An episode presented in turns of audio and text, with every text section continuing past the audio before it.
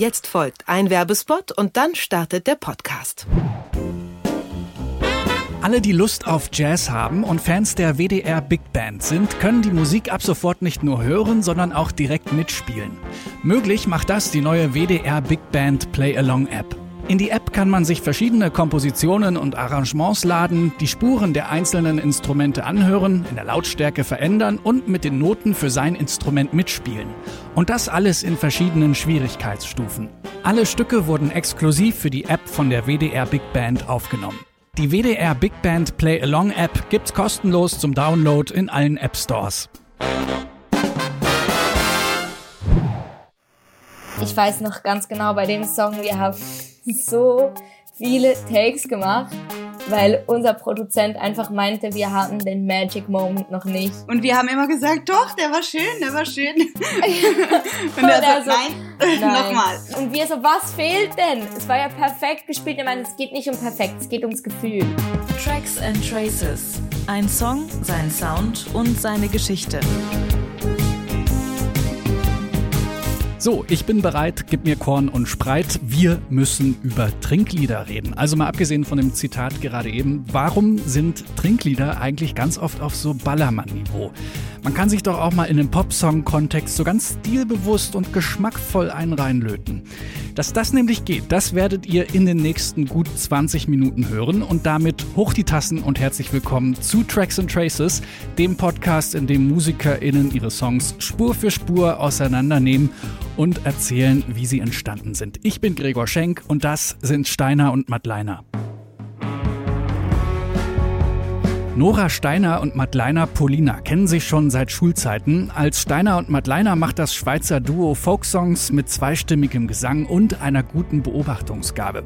Ihre Themen sind mal gesellschaftskritisch, mal persönlich und manchmal düster. Ein bisschen wie bei Faber, der Bruder von Madleiner. 2018 bringen Steiner und Madleiner ihr Debütalbum raus. Cheers heißt das und in das schöne Leben trinken sie auf ein privilegiertes Leben im Überfluss. Eine Mitsinghymne mit nachdenklichem Unterton. Die Sache mit dem Trinken setzt sich in ihrem neueren Werk fort. In dieser Folge von Tracks and Traces nehmen Steiner und Madleiner den Song Prost mein Schatz auseinander. Sie erklären, warum der Song kein Sauf, sondern eher ein Trennungslied ist und wie Texterin Madleiner die in dem Song thematisierte Trennung erstmal in die Tat umsetzen musste, bevor sie ihn zu Ende schreiben konnte. Viel Spaß mit Steiner und Madleiner in Tracks and Traces.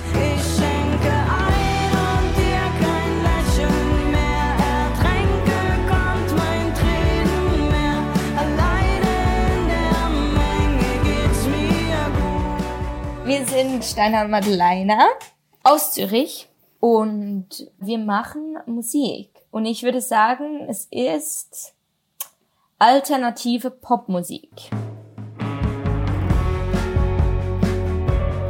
Der Song hat sehr lange gedauert. Ich habe angefangen zu schreiben und gemerkt, ich darf das nicht schreiben, wenn ich es nicht lebe auch. Also ich habe gemerkt, dass mich da hinzieht, dass ich das wohl so formulieren würde. Und dann gedacht, geht's noch? Du darfst es nicht erst in dem Text schreiben, du musst das erstmal machen. Und du musst ehrlich sein, nicht nur zu dir selber. Ich war da an dem Punkt ehrlich zu mir selber, aber du musst dann ehrlich sein, auch mit Beteiligten halt. Ich wusste es eigentlich halt schon. Und es war eher so der Moment, wo man realisiert, okay, wenn du das schon schreiben kannst, dann ist alles klar.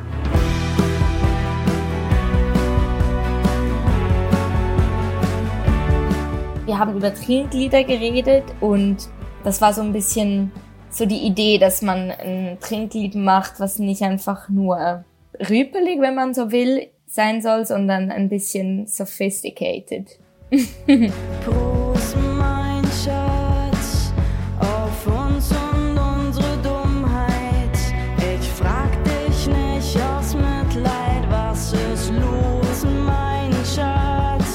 vielleicht kein Sauflied, sondern eine Erklärung fürs Saufen.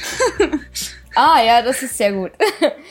Unser Produzent meinte auch, es ist interessant, weil man immer am Anfang und am Ende einer Beziehung sehr viel trinkt. Und das ähm, stimmt wirklich. Trifft schon zu, ja. das stimmt so fest einfach. Das ist irgendwie krass. Naja, am Anfang ist es auf jeden Fall so, weil man sich so ein bisschen entspannt bisschen Voll. lockerer wird miteinander, vielleicht sich ein paar Sachen sagt, die man sonst nicht gesagt hätte. So. Ja. Und am Ende ist es wahrscheinlich eher so, dass man loslassen möchte und das hilft dann auch. Genau, es macht halt alles so ein bisschen stumpf, würde ich sagen. Es, Ist ja ein Betäubungsmittel auch. Ja. Macht Sinn.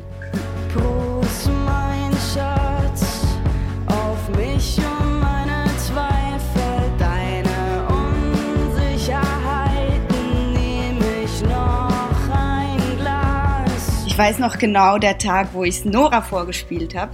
Da saßen wir in Noras Zimmer und wir haben alle neuen Songs ausgetauscht und ich habe ihr den vorgespielt und Nora hat sofort gesagt, wow, das ist es jetzt, das ist eine Single. voll. Und äh, ich habe da gar nicht dran geglaubt, aber später dann in der Bandversion fand ich es doch auch ganz groß geworden, ganz weit.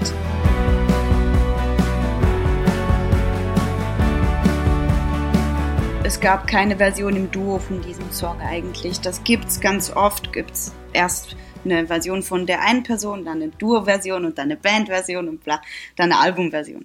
Und hier war es wirklich, wir haben den direkt mit Band gemacht, was aber auch wahrscheinlich daran liegt, dass dieser Song wirklich ein Bandsong ist, weil da war irgendwie nach so zwei langen Strophen war alles gesagt und mehr wäre irgendwie nicht klug gewesen inhaltlich und der Refrain kommt halt gegen Ende und wird immer größer und dann dieses Solo und so. Und da geht's viel mehr dann noch um die Musik. Wir waren bei Alex Brave im Studio in Brandenburg und wir haben das anders gemacht als beim letzten Mal.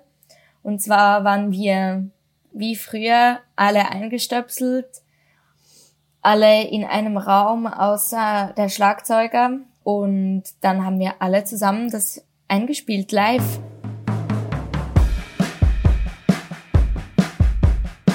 Das ist Leonardo Guadarrama, heißt er, der ist unser Schlagzeuger. Und er ist sofort mit diesem Beat gekommen. Also klar, die Gitarre gibt's halt sehr krass vor. Dieses Amy McDonald-Ding, das Dum Chaka, Duku Chaka, Dum Chaka, so.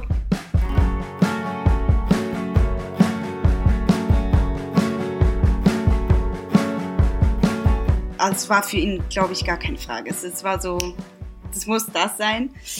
Das wussten wir, aber die hatten Stunden, um sich die Snare auszusuchen. Stunden. Das ist was, was ich zum Beispiel dann nicht höre. Ich schwör's. Ich kann einen Unterschied hören, aber was ist genau jetzt besser für diesen Song? Keine Ahnung.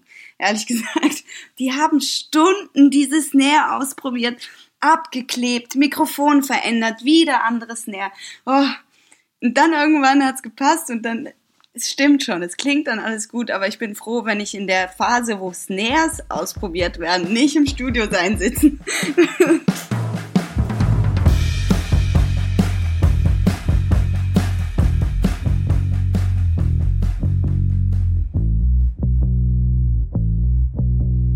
Das ist Nico Sörensen. Der ist einer, der seit sehr, sehr lange mit uns Musik macht. Und er hat tatsächlich, finde ich, nicht nur bei dem Song, sondern auf dem ganzen Album ist er sehr, sehr prominent, was ihn natürlich freut. Und er hat auch wirklich wunderschöne ähm, Linien geschrieben und, und einen wunderschönen Sound.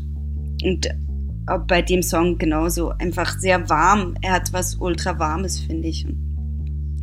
Ich liebe das. Dodum, dodum, dodum, dodum, irgendwie so. Er hat, glaube ich, da den Tropfen, hat er seinen Bass oder den Tropfenbass gespielt? Vielleicht hat er bei dem den Tropfenbass. Der, der, unser Produzent hat einen Tropfen, so einen mega schönen alten jazzigen Bass. Hollow Body. Und das war, ja, sehr schön. Und wir haben das aber, glaube ich, auf DI eingespielt und dann haben wir das Signal nochmal durch den Amp gehauen. Bei dem ja, ja. Glaube ich. Auf jeden Fall. Ja, weil wir saßen ja da alle und das Schlagzeug musste ja super clean und trocken sein. Also bei anderen Songs haben wir irgendwie drauf geschissen und da stand der Basshemd neben dem Schlagzeug und so klang es dann halt. Aber bei dem Song geht's halt nicht. Das musste schon sehr trocken bleiben, das Signal und sauber. Also wir haben dann Layer gebaut aus, also live gespielt hat Madeleine so eine K, eine alte, auch Hollow Body. Und dann haben wir verschiedenste, ich glaube sogar die dann nochmal gedoppelt. Ich glaube, eine Taylor haben wir auch noch drin. Taylor haben wir auch, ein 12-String. Und dann ganz hoch habe ich dann noch Overdubs gemacht mit so einer klassischen, also es ist ähm, ein riesen Layer aus Akustikgitarren.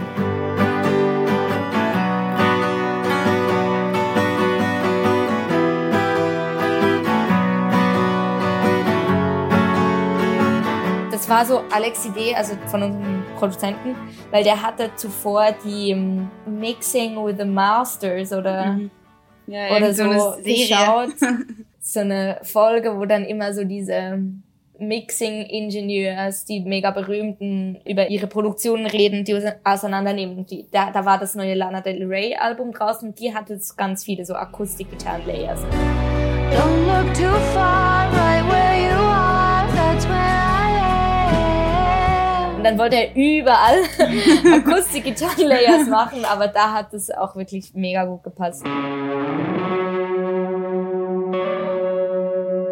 Das ist Max Kämmerling, unser Gitarrist, der ist schon, huch, der ist schon dabei, seit es uns gibt eigentlich. Und ist, keine Ahnung, ein super Gitarrist. Und ich finde, das ist sehr typisch für ihn. Also es ist auch ein bisschen sein Style, so diese prägnanten Western-Gitarren, diese Licks.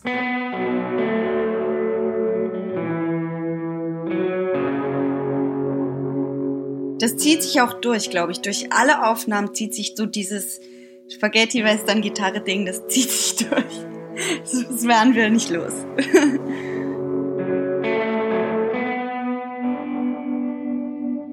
Und was er sehr gut kann, ist eben sehr prägnante, schöne Melodien beifügen, ohne dass es den ganzen Rest überdeckt. Das macht ihn sehr fest aus als Gitarristen. Obwohl er sehr gut ist und einfach einen klasse Sound hat, sucht er sich halt nur die Stellen aus, wo es dann auch wirklich Sinn macht. Ich finde auch in dem Song hört man mega schön, was wirklich genau das auf den Punkt bringt, ist, dass er im Refrain so eine lange Melodie spielt, die mitgeht.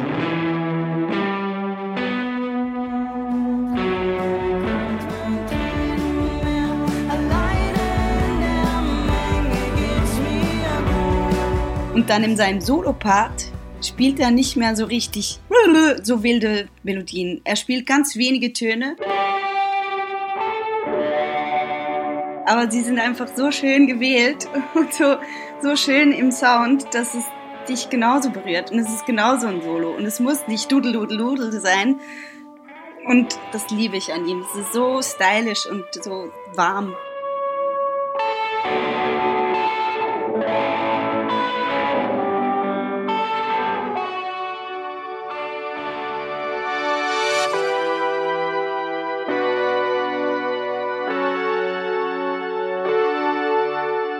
Also der Juno, das war das Ding, was uns gerettet hat. Irgendwie aus dem Nix. Wir waren so bei gewissen Songs, irgendwas fehlt noch, irgendwas ist noch nicht genau auf den Punkt. Und dann haben wir über fast alle diese Songs den Juno gepackt. Und das war einfach Magic. Wir haben immer gesagt, es ist der Kleber. Der hat alles zusammengeklebt. Der umarmt die so und es macht. Und du sitzt dann in diesem Film. Es klang alles cool vorher, aber der Juno hat das einfach ausgemacht diese Wärme und dieses.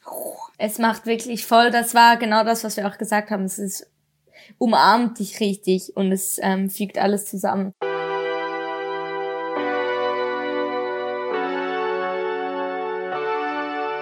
Wir haben da auch lange rumgedreht an dem Sound vom Juno. Es war nicht einfach, ah ja, perfekt.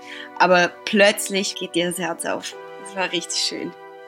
Und er strahlt auch irgendwie so. Er ist gar nicht dumpf. Er strahlt so hinten durch. Und ist, ah, so ein schönes Ding.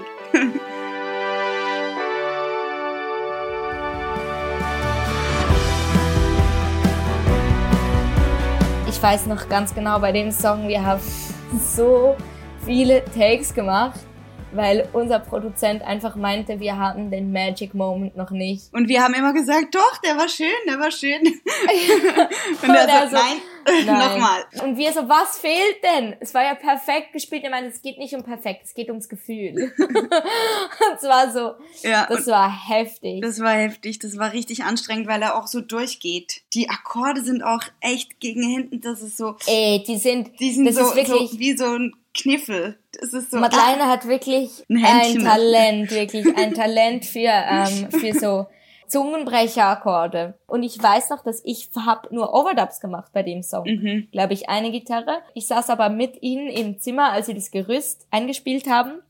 Und war auch so bei jedem Take so, der war jetzt gut, der war jetzt gut. Und, und Alex so, mm, und ich, Ich habe ihn gehasst in dem Moment. Im Nachhinein nicht mehr. Er hatte nicht immer recht, aber da hat er wirklich recht behalten.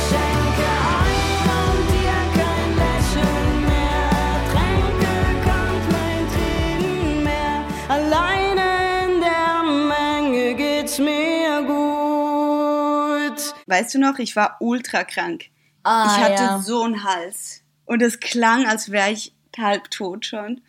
Und Alex fand dann immer, diese Aufnahmen sind so geil, dass du leidest richtig. und, und wir so, Stimmt. spinnst Und wir du so, auf eigentlich? gar keinen Fall. Also wir haben das immer live mitgesungen, damit das vom Feeling her passt, aber in den seltensten Fällen dann auch wirklich das genommen. Ja. Und die Aufnahmen dann separat gemacht, die Vocals.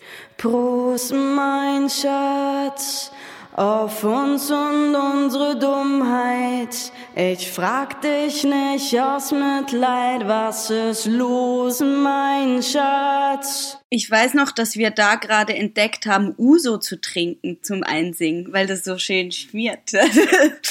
Und er war schon eher unter den schwierigeren, glaube ich. Ja, der war schwierig. Das war allgemein, offensichtlich war das eine harte Nuss, der Song. Wir haben zwei Wochen lang Vocals gemacht und immer wieder dann einen Song abgehakt und der ist immer wieder gekommen.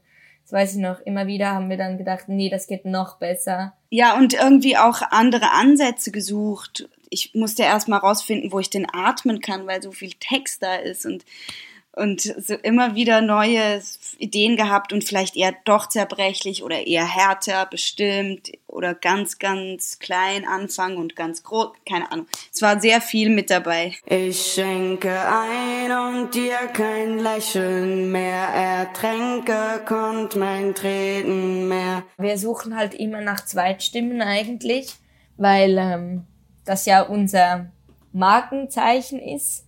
Diese tiefe Stimme gibt so eine gewisse Wärme. Voll. Ich glaube, das war auch so eine, die sofort klar war. Also wir haben den ohne gehört Ich schenke ein und dir kein Lächeln mehr. und wir haben dann immer im Studioraum laut die Zweitstimme mitgesungen und es war von Anfang an klar, dass die irgendwie rein muss und wir haben auch nicht lange studiert, wie die klingen muss. Es war irgendwie logisch. Ich schenke ein und dir kein Lächeln mehr, ertränke konnt mein Treten mehr. Die Fragen wegzudenken, macht mir Mut. Die Chöre haben wir dann zu Hause aufgenommen, da waren wir schon nicht mehr im Studio in Zürich und haben all unsere Freunde und Familie eingeladen und mit denen Chöre gemacht. Die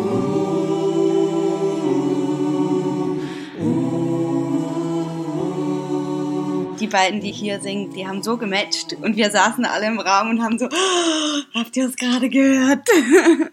Es war so ein Match, stimmlich einfach.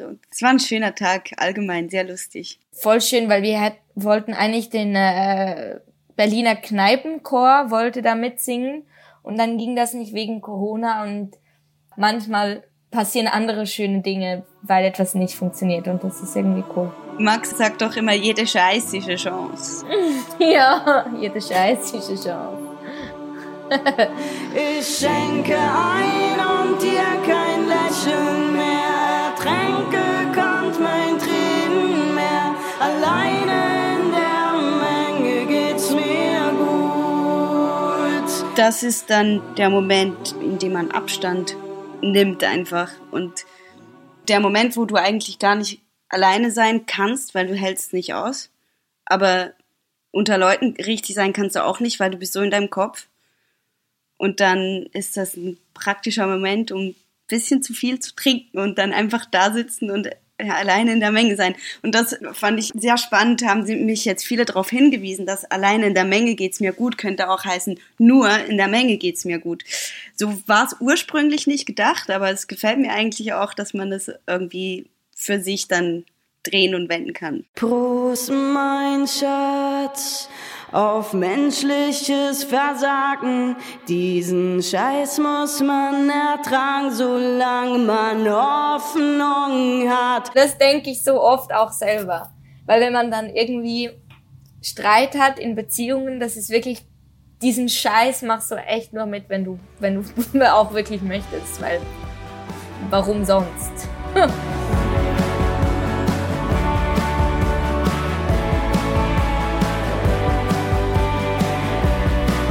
finde es ein sehr schönes Trennungslied und ich finde es ist eins, was man als Partner oder als Ex-Partner dann Freude dran hat, weil es ist sehr ehrlich, aber sehr schön und es ist ja sehr, äh, jetzt kommt wieder sophisticated, aber es zeigt Anerkennung. Es ist so, es ist vorbei, aber es ist sehr respektvoll.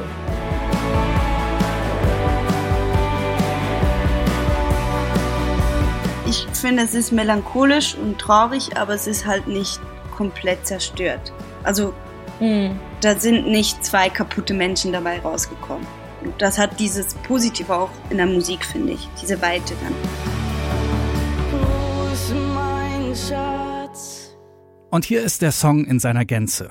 Prost, mein Schatz von Steiner und Madleiner.